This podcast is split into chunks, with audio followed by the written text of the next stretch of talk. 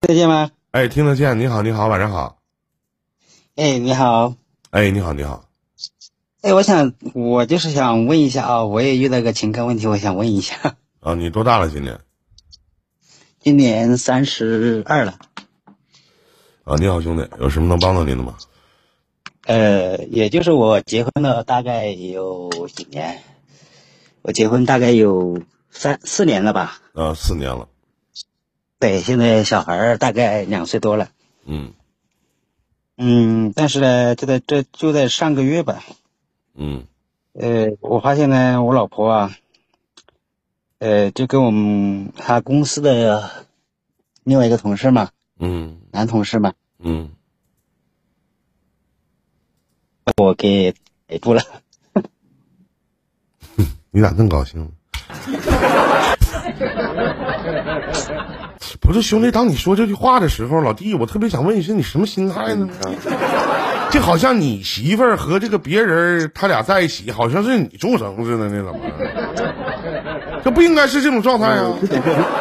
啊， 呃，应该是感觉很可笑啊，还这种事儿感感觉在发生在自己的身上挺挺可笑的吧？天道有轮回，苍天然饶后嘞过谁呀？嗯然后呢，就是我特别问一句，你是怎么抓着、怎么逮着的呢？那那是是说说就是，我是无意当中我身份证丢了嘛，然后我回家找身份证，我去办驾照的时候找身份证嘛，需要就是说，呃，延期你嘛。在家里看到了啊。家里看到了他写那个他男同事写给他的信嘛，啊，他男同事给他写的信是吗？对，写然后啥了？这写个啥信呢了？新的内容就写的，大概我也不记得了，就是反正就是那种很暧昧的嘛，就是说，呃，叫的什么宝贝呀、什么之类的呀、然后，呃，就之之之类的话嘛，然后呢？嗯，然后后面我就问我老婆嘛，然后我老婆也说了，她说，他们就是抱着那种就是说互不，他们都有家庭嘛，都都知道他们互不打扰，嗯、我说，我就问他嘛，我说那你是出于什么举动来去做这个事儿的？嗯，他就说他解释了，说是呃鬼迷心窍嘛。他就觉得那个男生说话比较温柔嘛，然后呢说我平时他说呃比较凶嘛，然后动动不动就可能会就是会凶他啊，或者说是讲他几句嘛，说他这不好那不好嘛，可 能是这样子吧。哎，啊然然后后发展到对方什说么样话了？是不是有肉体关系吗？啊没有没有没有，怎么确定呢？就是简单的。因为时间不久啊，就一个一个多月的时间，然后他的呃微信呐、然后包括他的一些行程呐、我大概去了解了一下，因为平时他他天天天天有晚上又回来嘛，因为住一起的嘛，你怎么知道他然后白就天是天天？我我说句不该说的啊，你怎么知道他白天天天上班呢？呃，刚好这段时间他又在家，嗯，没工作，啊，对，所以说我我也是百分百保证说是没有，因为我也确定过有百分百没有身体出轨，然后呢，可能就是说简单的就是精神层面嘛。然后我我也问他，我说如果说是就是仅仅因为我可能平时就是说，呃，语言上可能态度上有点问题，我说也不是你就做这种事儿的一个理由。他说他也知道这个事儿，然后他说他其实在做这这件事的时候啊，就是平时跟他出去吃吃饭呐、啥之类的，就这样子嘛。然后啊对方也是有家庭嘛，啊对我就遇到这个事儿，然后所以说，因为现在吧，我因为有小孩儿，然后呢，他，呃几，个孩子当我啊？发现过来一个，啊，一个孩子，男孩儿女孩儿啊？呃，嗯，女孩儿，啊，然后当发现这个事过后呢，他，呃，认错认错的态度呢，也也很诚恳，反正就是因为我是当时发现这个事儿，我很气愤嘛，然后我就是想着说，呃，离婚之类的嘛，嗯、但但是呢，他一直求我嘛。嗯、然后，呃，最后不是我小姨子也在这边嘛，然后我把这个事儿给她妹妹说了吧，毕竟是她的家人嘛。啊然后呢，呃，他妹妹也批评他嘛，然后之类的吧，然后就说一，他妹妹也说，毕竟也不是说是简单，也就是一个精神上的一个出轨，啊他也不是实体上的这样子。他说，呃，知道错了，给他一次改过自新的机会嘛，这样子。嗯，对，然后呢，但是我其实说实话，我的这你这边有点卡了。感情方面你方放啊面也有洁癖的，就是说感觉就是不能容忍这个事儿。但是，嗯，我你稍等一下，我把网 WiFi 开上啊，可以了吗？可以，这下可以了吗？可以了啊，您继续。等于说是我就不太接受这个事儿嘛。那但是呢，我也想着，因为我现在已经这个事情已经花花销了一个多月了嘛，然后，但是我就感觉心里有膈应，知道吧？就不知道，又想这么又想就是说，现在表面上我已经原谅他了嘛，等于说也不不跟他发生争吵，或者说一些呃理论了嘛，也就是说相当于回回归了一个正常生活嘛。但是我心里呢，老我是打断就是您一想下到啊，这个事儿兄弟就啊，我打断您一下，嗯我弟啊，你听哥说，嗯就是你所谓的回归正常生活，你我我觉得你的正常生活不健康了，就是嗯你的正常生活可以让你的媳妇儿喜欢上别 人，对吗？嗯就你的正常生活可以让你的媳妇儿喜欢上别人，那只能证明你的正常生活是不正常的。这句话能理解吗？嗯那你对于整个的这段婚姻也好，或者对于你的爱人也好，你自责过吗？嗯你想问，你问他啊，是什么样的理由能导致你去跟外边人这个样子呢？那我也想问你，嗯是什么样的爷们儿能让自己的媳妇儿能变成这个样子呢？ 他这种做法想是过嗯错误的啊！你听我说完，他这种做法是错误的，这个是没有问题，无可厚非的，对不对？毕竟是对婚内两个人采取了搞破鞋的方式啊。嗯对不对？两个人采取了搞破鞋的方式。那我反问一句，什么样的原因呢？仅仅就是由于这个男人说话比较温柔吗？还有是什么？会哄你媳妇儿开心啊，会逗你媳妇儿高兴啊，是不是？是各取对所需啊。那么我嗯请问一下，你作为她的男人，你作为她的丈夫，你干什么吃的？你干屁去了你啊？对不对？你像个灯似的，你干啥呢？搁那儿啊？你是你你咋的？你是照亮你媳妇儿出轨的路啊？啊？你干啥呢？如果反而觉得就是你好像是站在一个很制高点啊，反正你错了啊，你怎么怎么样？完，虽然说现在回归正常生活了啊，我这感情有洁癖，啥社会了，老弟？你他妈对我不好，我一定给你戴帽子。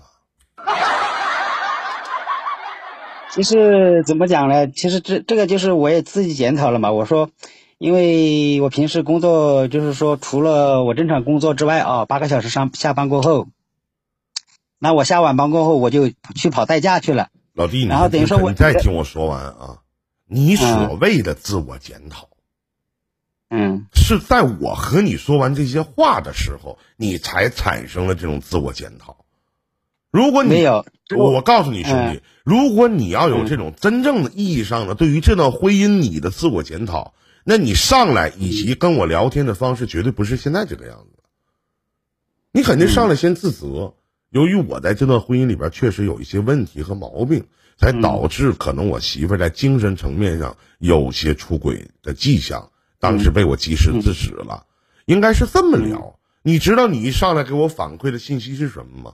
就是在你讲述完你爱人的这些事情的时候，你会给下面的很多的游客朋友，包括以及给主播一种觉得，就你这个女人 不好，特别不好，是不是？嗯那我觉得不好，那我就劝你离呗，是这个道理吗？嗯对不对？嗯那反过来咱说，什么原因呢？啊，你说啊，由于我白天上班，晚上我还要跑滴滴啊，我没有时间去管管我媳妇儿。